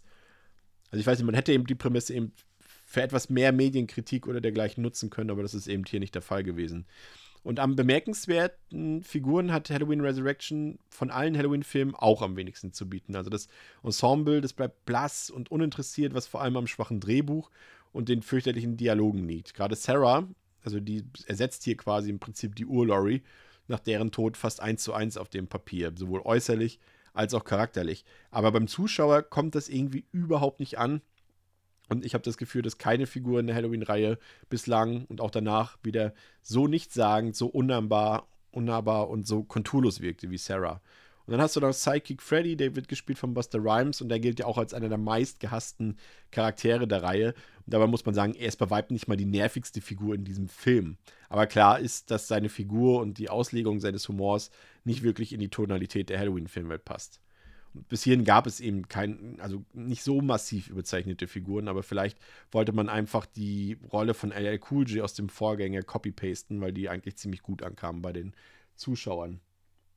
Ja, und auch alle anderen Figuren sind irgendwie total nerviges Kanonenfutter und das ist eben auch ein Hauptgrund für das Scheitern des Films. Der Zustand dieser Leute ist uns einfach vollkommen egal.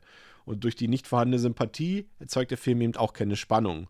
Und das ist jetzt in vielen Slashereien nichts Besonderes, aber in Halloween ist es eben doch ungewöhnlich, weil man hier ausnahmsweise mal doch regelrecht hofft, dass die Leute im Film von Michael Myers ausgeknipst werden. Das hatte ich zumindest persönlich, das ist natürlich auch Geschmackssache immer, hatte ich das bei keinem anderen Halloween-Film. Ja, Michaels Design ist dann in Halloween Resurrection übrigens wieder erstaunlich gelungen. Also Frisur, Maske, seine Struktur, alles passt und man muss sagen, in Anführungszeichen so gut sah der maskierte Killer eigentlich seit Ewigkeiten nicht mehr aus. Und auch der Umstand, dass er jetzt endlich wieder ein Random Killer ist, ohne konkretes Motiv, ist nach der Eingangssequenz eben das auch begrüßenswert. Und ein paar Punkte von Resurrection gefallen mir ohnehin. Also ich mochte es zum Beispiel, dass man das Myers Haus nochmal neu aufgebaut hat. Das ist ein klares Plus gegenüber einigen Vorgängern, die in dieser Hinsicht eben nicht authentisch waren. Und auch der Auftritt des, des Michael Myers Doppelgängers in der Show hat mir gefallen. Und die Art und Weise, wie Michael Myers im Haus selbst mit dem Spiel von Licht und Dunkelheit inszeniert wird, weiß zu gefallen. Und das geht alles so ein bisschen wieder zurück in Richtung Carpenter. Und da gibt es echt ein paar nette Kameraspielereien. Aber es fehlt leider komplett an Spannung und Grusel. Und es ist nahezu unmöglich, hier mitzufiebern. Und Resurrection ist letztendlich wirklich eine komplett unnötige, banale Fortsetzung, die keinerlei Eindruck hinterlässt und sogar noch den Fehler macht, sogar den klassischen Score fast ungenutzt zu lassen. Also ich mag die Idee des Films, aber die Umsetzung ist jedoch mit das Schwächste, was das Halloween-Franchise je zu bieten hatte. Im Gegensatz zu Rob Zombies Halloween aus dem Jahre 2007, denn 2007 machte sich Multitalent Rob Zombie auf, um einen seiner liebsten Horrorfilme ein Remake zu spendieren. Und dass es sich dabei natürlich um keine gewöhnliche Neuinterpretation handeln wird, war wohl jedem klar, der sich ein bisschen mit dem Schaffen und mit dem Werk von Rob Zombie auskennt. Und das Resultat ist dann letztendlich eine Mischung aus 1 zu 1 Retelling und einer völlig neuen Adaption geworden. Und schon der Beginn überrascht. Also Zombie nutzt viel Laufzeit für die Kindheit und die Hintergründe für Michaels spätere Taten. Also hier wächst er in einem sehr instabilen, ja eigentlich sehr schädlichen Umfeld auf. Und hier wird auch die ursprüngliche Motivation Michael Myers, nämlich keine Motivation, aus Carpenters Original direkt mal über den Haufen geworfen. Denn hier hat Michael unübersehbar sofort eine kleine Schwester und man weiß natürlich auch sofort, dass es sich dabei um Laurie handeln muss. Und zudem begeht Michael als Kind mehr Morde als nur jenen an seiner älteren Schwester Judith. Also die mobbenden Mitschüler, der ekelhafte Stiefvater, die mangelnde Zeit der Mutter, all das, also die Umwelt Michaels, machen diesen dann zu einem Mörder. Das will uns Zombie zumindest verkaufen. Und damit macht er aber Michael Myers irgendwie auch menschlicher. Also es gibt sogar Momente, in denen sogar beim Zuschauer eine Art Mitleid aufkommen könnte. Ja, und das ist so, ich weiß nicht, ob das Sinn der Sache ist. Und außerdem tötet Michael auch schon seine Schwester hier in seiner markant blassweißen Maske. Ähm, generell ist, ist Rob Zombie einfach in diesem Abschnitt alles andere als subtil. Gerade seine Montage zu dem, zu dem Klassiker-Song Love Hurts, die ist so unglaublich lächerlich. Und seine Erzählung des zum Mörder werdenden Kindes, die strotzt eben nur vor wenig subtilen Klischees. Also vor allem dieses White Trash-Szenario, was dort aufgebaut wird, das geht einem schon irgendwie gehörig auf den Geist. Das ist anstrengend, das ist laut, das ist geschmacklos und irgendwie auch maximal weit von Carpenters und Hills Visionen ähm, entfernt. Und das meine ich jetzt aber auch ein bisschen unkritisch, weil man kann das ja anders aufziehen. Und ich finde, im ersten Teil von, von Rob Zombie funktioniert das auch irgendwie noch. Und sehr heftig sind auch die Morde Michaels im ersten Abschnitt. Also sie wirken so unglaublich realistisch und so unglaublich grausam. Besonders der Tod von Judith Myers geht einem wirklich sehr, sehr nahe. Und Zombie weiß eben, wie man Qualen und Leid inszeniert, ohne Wenn und Aber. Ne? Und glücklicherweise, und das ist auch immer so ein Eindruck, den die Filme hinterlassen, dass sie immer so krass brutal sind. Aber man muss ja sagen, dass Rob Zombie es hier nicht übertreibt zum Glück in seiner Gewaltdarstellung, auch wenn der Bodycount deutlich höher ist. Aber er blendet dann schon immer weg und zeigt zum Beispiel, wenn Michael jetzt irgendwie auf jemanden 20 Mal einsticht, dann zeigt er aber nicht, wie quasi in den Körper eingestochen wird, sondern nur den Killer quasi, wie er einsticht, von oben sozusagen, aber nicht den Körper, in den er einsticht.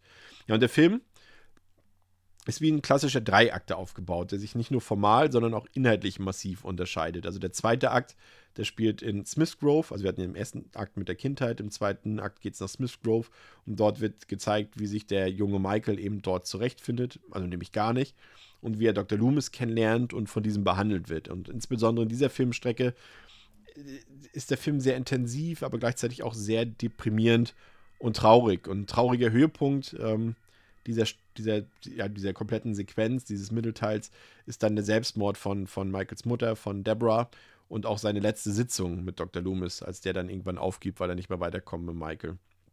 Aber man hat das Gefühl, dass bei all dieser White Trash-Überspitzung der Spaß so ein bisschen an Halloween abhanden gekommen ist in dieser Interpretation von Rob Zombie. Also ja, die Szenen in Smith's Grove, die bringen ein bisschen mehr Tiefgang für Michael, aber ich kann mich jetzt nicht daran erinnern, dass Fans irgendwie je danach verlangt haben. Und da gibt es ja auch in Smith Grove, bevor Michael ausbricht, so eine quälend ausufernde Vergewaltigungsszene. Auch die hätte Zombie sich wirklich sparen können. Aber im letzten Drittel gibt es dann, ja, dann das fast, an, also das von, von vorhin von mir angesprochene, fast 1 zu 1 Remake von Carpenters Original. Hier gibt es dann nur wenige Veränderungen. Also eine davon ist Michaels Motivation, wieder mit seiner Schwester zusammenzukommen. Aber er will sie hier nicht töten. Also er will ihre Schwesterliebe sozusagen. Ähm, nur weiß die Gute eben so gar nichts von ihrem Glück.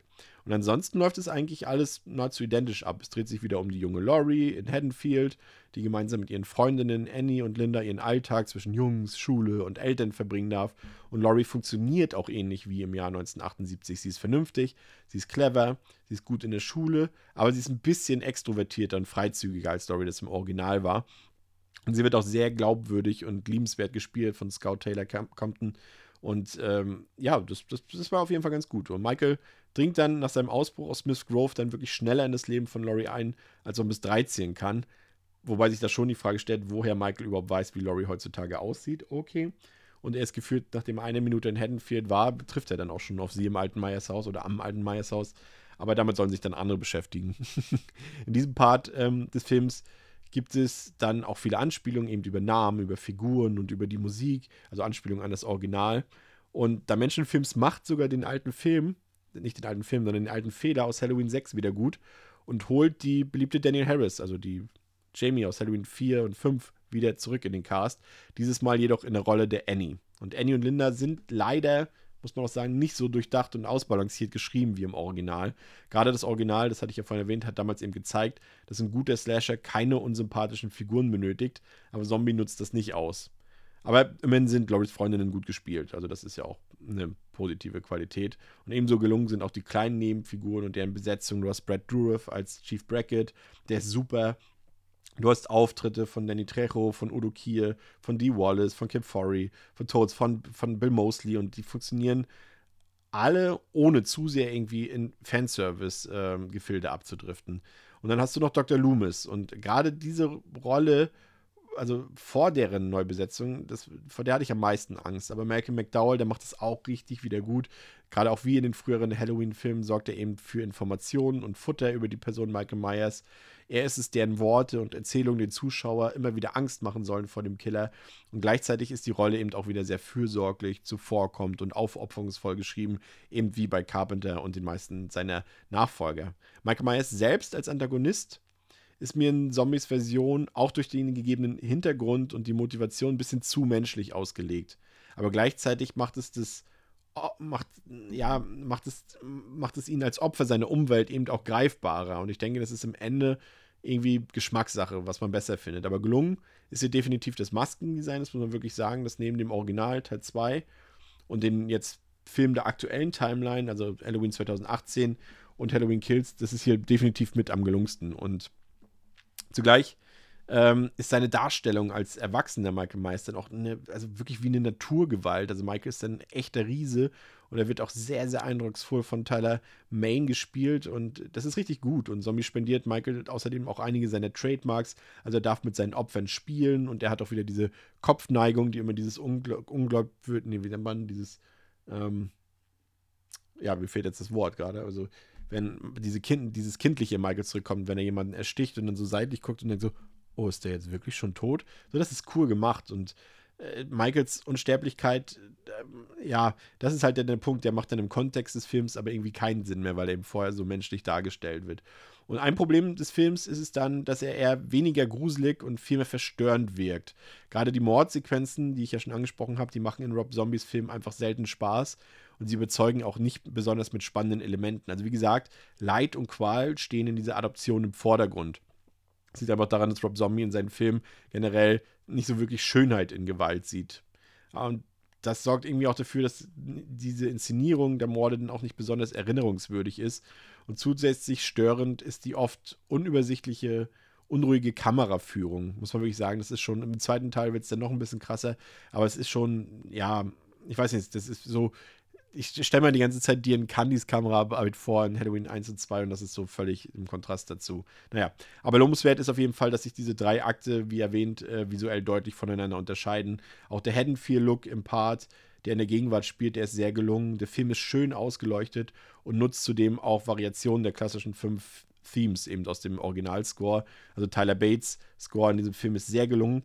Aber er passt manchmal nicht zu den gezeigten Szenen, beziehungsweise er schafft es nicht, diesen den erforderlichen Impact zu servieren. Und inhaltlich hätte ich mir ein bisschen mehr Screentime für Laurie gewünscht.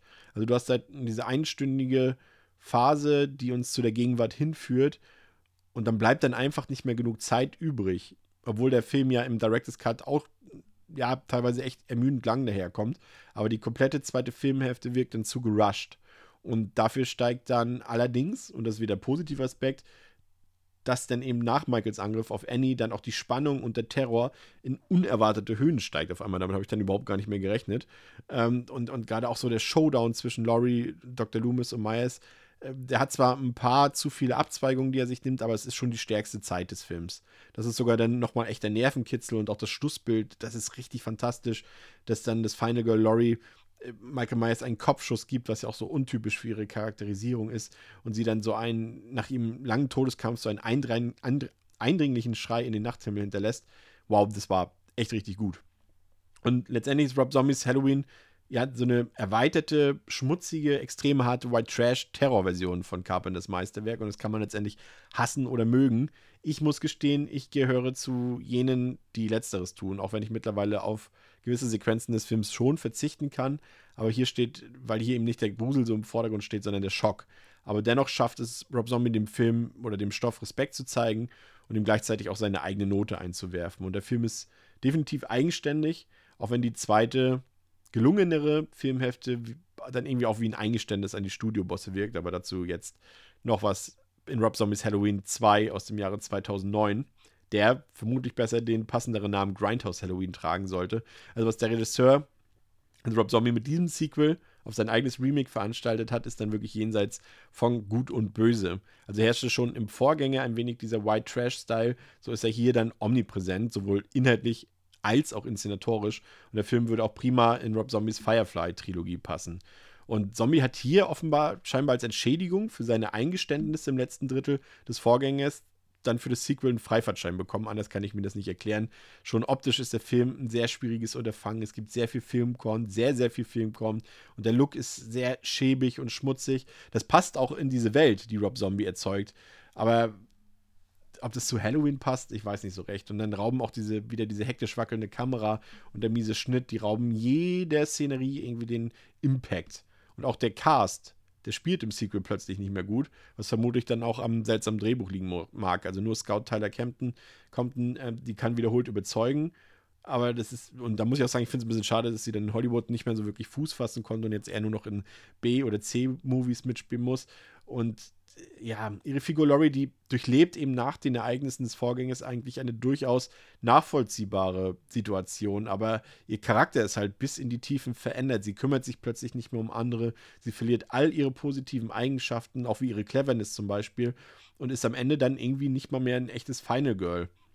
Natürlich befindet sich Laurie auf einer Abwärtsspirale und die Therapie hilft nicht weiter. Sie erfährt dann ja auch noch von, in diesem Teil von ihrer Verwandtschaft zu Michael und dann stirbt auch noch Annie und es gibt wirklich keinen Ausweg mehr. Und wie gesagt, das Scout Tyler Compton, die spielt es super und auch die Wut in Laurie wird von ihr toll vermittelt. Ich denke ganz einfach, dass das Konzept von Rob Zombie für diese Figur anders funktioniert oder besser funktioniert hätte, wenn sie nicht Laurie Strode heißen würde, man die alte Laurie sozusagen die ganze Zeit in Gedanken hat. Und im Grunde nervt ihre Art über die volle Laufzeit, auch wenn die Situation, wie gesagt, glaubwürdig ist, aber wir sind immer noch in einem Film und zumindest ich benötige da irgendwie eine Identifikationsfigur, gerade in einem Horrorfilm. Und da bleibt am Ende vielleicht noch in Halloween 2 eine halbe Annie und Chief Brackett übrig. Und Zombie verärgert mich als Zuschauer mit diesen Charakterentscheidungen und mit diesem Spiel, mit den Erwartungen der Zuschauer. Das, weiß nicht, das hat mich massiv gestört, weil es ja nicht nur Laurie betrifft, sondern zum Beispiel auch Dr. Loomis und da sogar noch deutlich mehr. Denn Dr. Loomis ist ein regelrechtes Arschloch geworden. Arrogant, geldgierig, unverantwortlich, fahrlässig. Also er verdient Geld mit dem Leid anderer und scheißt auf dieses.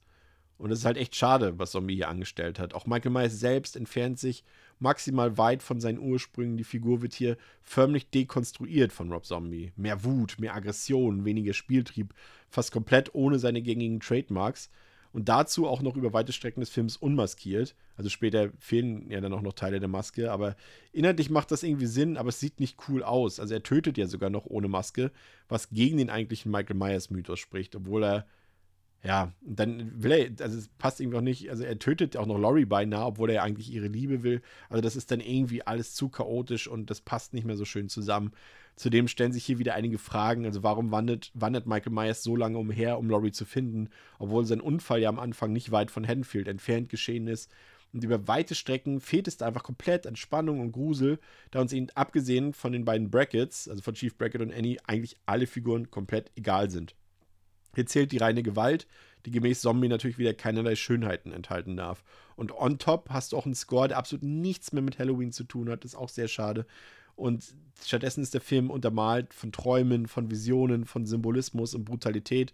Und mit letzterem kann man ja auch leben, aber der Rest ist irgendwie komplett Hanebüchen. Zombie verkauft uns hier Deepness, die eigentlich nur vollkommen dumm ist. Also ein Plot in diesem Film ist ja nicht mal wirklich existent. Das ist eher eine Ansammlung alleinstehender Sequenzen ohne Handlung und ohne Sinn. Ja, wie gesagt, er wirft viele Fragen auf und beantwortet faktisch keine davon.